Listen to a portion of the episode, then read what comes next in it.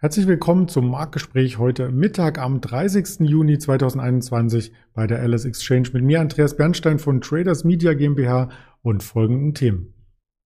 Wir schauen auf den DAX zum Monatsabschluss. Wir haben Ultimo, den letzten Handelstag im Juni.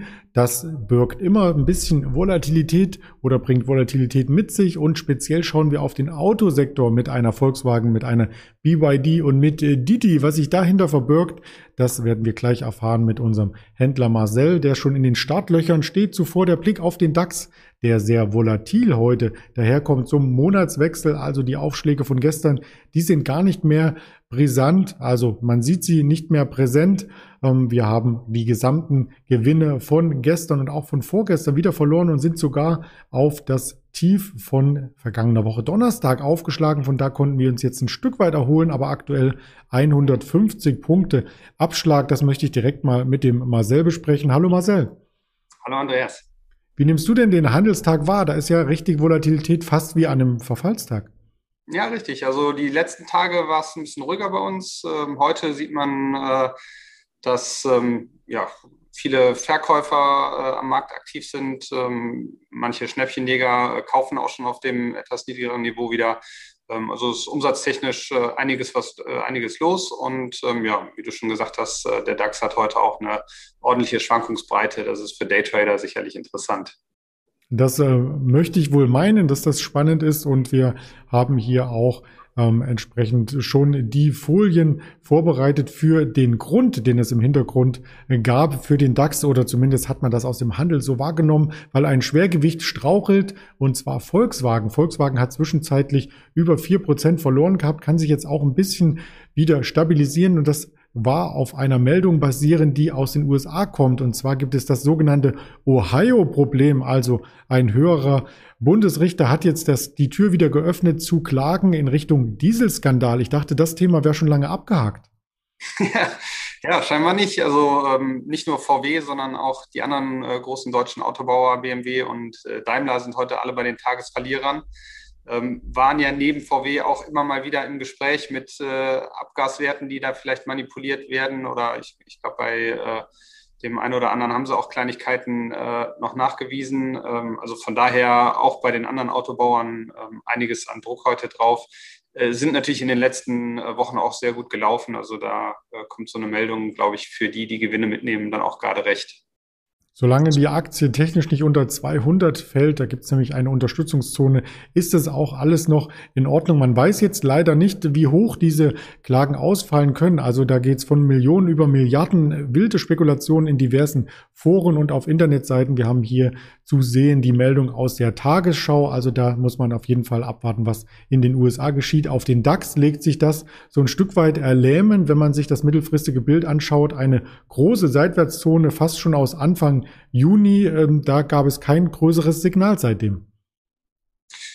Nein, also unterm Strich äh, laufen wir ja weiter nach oben im, im DAX. Ne? Wenn jetzt ähm, dann so eine, so eine starke Branche, die so stark vertreten ist, äh, dann heute ähm, ja, so deutlich Kursverluste hat, ähm, dann wiegt das eben die Kursgewinne der, der anderen äh, Unternehmen deutlich äh, auf, beziehungsweise ähm, lässt die verschwinden und ähm, bringt den DAX ein bisschen zurück, aber äh, wir sind nach wie vor ja äh, nahe dem Allzeithoch und äh, ja, jeder wartet nur auf den nächsten Ausbruch im Moment. Also es ja, es kommt einfach nicht wirklich Druck auf den Markt und ja, man weiß ja auch nicht, wohin mit dem Geld aktuell. So. Von daher sehe ich die Seitwärtsbewegung nur als äh, kurzfristige ähm, Momentaufnahme. Also da wird wahrscheinlich äh, demnächst wieder was passieren. Man weiß halt nicht nach oben oder nach unten, wenn die Inflationssorgen äh, jetzt äh, wieder überwiegen oder wieder ein neues Thema, äh, Negativthema aufkommt, dann äh, kann es natürlich auch äh, mal wieder deutlich nach unten gehen, weil die Luft eben oben auch dünn ist. Aber äh, zurzeit sieht man da jetzt noch nicht groß was am Markt. Gestern fehlten 50 Punkte zum Rekordhoch im DAX zum Allzeithoch. Also vielleicht auch mit einem neuen Anlauf könnte es dann klappen. Insgesamt heute Nachmittag nochmal die ADP Arbeitsmarktdaten. Am Freitag der offizielle Arbeitsmarktbericht. Also da gibt's viele Dinge, die noch etwas Impuls in den Markt hineinbringen könnten. Und da wir beim Thema Autos schon eingestiegen sind in das Gespräch heute, stellt sich für mich zumindest die Frage, was macht eigentlich BYD? Die haben sich ganz gut erholt. ja, genau. BYD, ein äh, chinesischer Elektroauto- und Elektrobusbauer, äh, ähm, ähnlich wie, wie Tesla äh, in dem Bereich tätig, ähm, haben sich äh, auch extrem gut entwickelt in, in den letzten Monaten und ähm, ja, bald Jahren. Ähm, heute äh, sind sie ein bisschen schwächer, auch im, im äh, mit dem Gesamtmarkt der Automobilbauer, aber ähm, ja, wirklich äh, starke Zahlen geliefert, äh, haben jetzt äh, im, in den ersten äh, Juniwochen äh, mehr Autos und Elektrofahrzeuge verkauft als Tesla. Also von daher auch schon echt einer der, der Großen der Branche. Mhm. Die brauchen natürlich alle entsprechende Batterien und da ist mir in den Tops und Flops und Umsatzlisten hier aufgefallen, dass es ein Unternehmen nach ganz oben geschafft hat in den letzten Tagen, ein Batteriehersteller, der heißt Quantum Battery. Was gibt's denn über den zu erfahren? Ja, Quantum Battery, ähm, ein kleines Unternehmen, aber äh, auch einer der äh, Anlegers äh, Lieblingsstocks, so will ich es mal bezeichnen. Ähm, heute zwischenzeitlich fast 30 Prozent fester gewesen. Jetzt kommen sie wieder ein bisschen zurück. Ähm, Quantum Batteries ist ein Explorationsunternehmen, das den Rohstoff für die Batterien fördert, also das Lithium in Kanada. Daneben auch noch äh, ein Geschäftsbereich in der Kobaltförderung, ähm, was ja auch für die Elektroautomobilität äh, wichtig ist.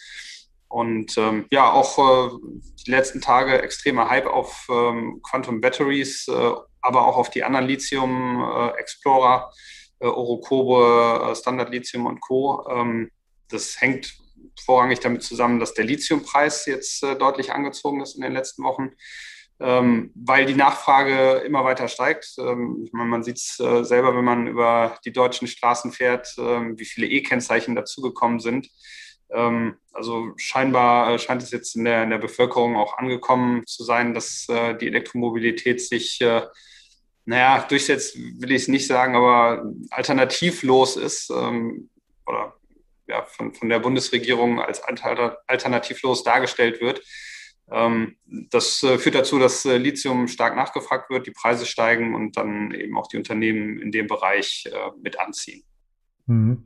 Und wir haben hier schon jedes siebte Auto, was zugelassen wird aus dem Elektromobilitätsbereich, also wo hier ein anderer Antrieb als der Verbrennungsmotor maßgeblich für die Beförderung genutzt wird. Wir bleiben beim Automarkt und jeder, der in New York beispielsweise die Taxis gesehen hat, die gelben, die das Stadtbild prägen und auch ein Stück weit vielleicht mal andere äh, Fahrdienste ausprobiert hat wie Uber, der wird das nächste Unternehmen wahrscheinlich schon kennen. Für alle anderen bringen wir es hier ins rechte Bild. Es geht um Didi. Genau, Didi, ganz witziger Name, ähm, ist äh, im gleichen Geschäftsfeld äh, tätig wie Uber, allerdings äh, im chinesischen oder zum Großteil im, im chinesischen Raum. Die haben vor einigen Jahren ähm, da den Konkurrenten Uber aufgekauft, also die ähm, China-Dependance von Uber übernommen, um den größten Konkurrenten vom, vom Markt zu schlucken. Und sind, äh, stehen heute mit einem Börsengang in New York an. Ähm, ich glaube, 4,4 Milliarden Dollar wollen sie einsammeln. Das äh, wäre eine Unternehmensbewertung von rund 70 Milliarden Dollar und ähm, ja, auf, auf äh, Seiten der Analysten ein klarer Kauf, beziehungsweise ähm, sollte man auf jeden Fall, wenn man die Möglichkeit vorher hatte, sollte man diese Aktien zeichnen und ja, man, man geht davon aus, dass die ersten Kurse ähm, deutlich über dem Emissionspreis von 14 Dollar liegen werden. Auch Jim Cramer hat in seiner US-Talkshow Mad Money, heißt er ja, gesagt, äh, meinen Segen haben Sie auf diese Aktie zu wetten. Also am Nachmittag kommt es dann wirklich unter Dach und Fach, wie es so schön heißt, die Marktkapitalisierung. Du hast schon erwähnt, in Dollar dann 67 Milliarden. Also das ist schon ähm, Wahnsinn. Und das Unternehmen, dem Unternehmen würden davon 4,6 Milliarden erst einmal brutto zufließen. Also Expansionskurs ist finanziert. Ähm, das bleibt auf jeden Fall spannend. Und das Listing gibt es dann sicherlich auch in Deutschland, oder? Da gehen wir von aus. Also bisher ähm, noch, haben wir da noch nicht äh, ganz genaue Informationen, äh, wann das Listing hier starten kann. Äh, die Stammdaten fehlten da bis äh, gestern noch. Ähm, aber also das ist so ein, so ein großer Laden. Ich denke, dass wir den in Deutschland auch demnächst listen werden. Ja, wir sind ja eh ein bisschen im IPO-Fieber. Heute Morgen berichteten wir noch über das IPO von gestern von Cherry und es kommt dieser Woche ja noch äh, Mr. Specs. Also da kommt eine Menge auf uns zu für Anleger, die neu am Markt sind. Sicherlich ganz, ganz viele äh, neue Inspirationen, denke ich. Und diese Inspirationen möchten wir auch weiter in den Kanälen hier streuen. Also informieren Sie sich auf YouTube, auf Twitter, auf Instagram, auf Facebook, auf Spotify, Deezer und Apple Podcast unter LS Exchange. Das ist quasi das große, allumspannende Wort, um die Kanäle zu finden. Und ich bedanke mich erst einmal bei dir, Marcel, für die vielen Hintergrundinfos und wünsche dir noch eine erfolgreiche Restwoche. Vielen Dank, wünsche ich dir auch. Danke.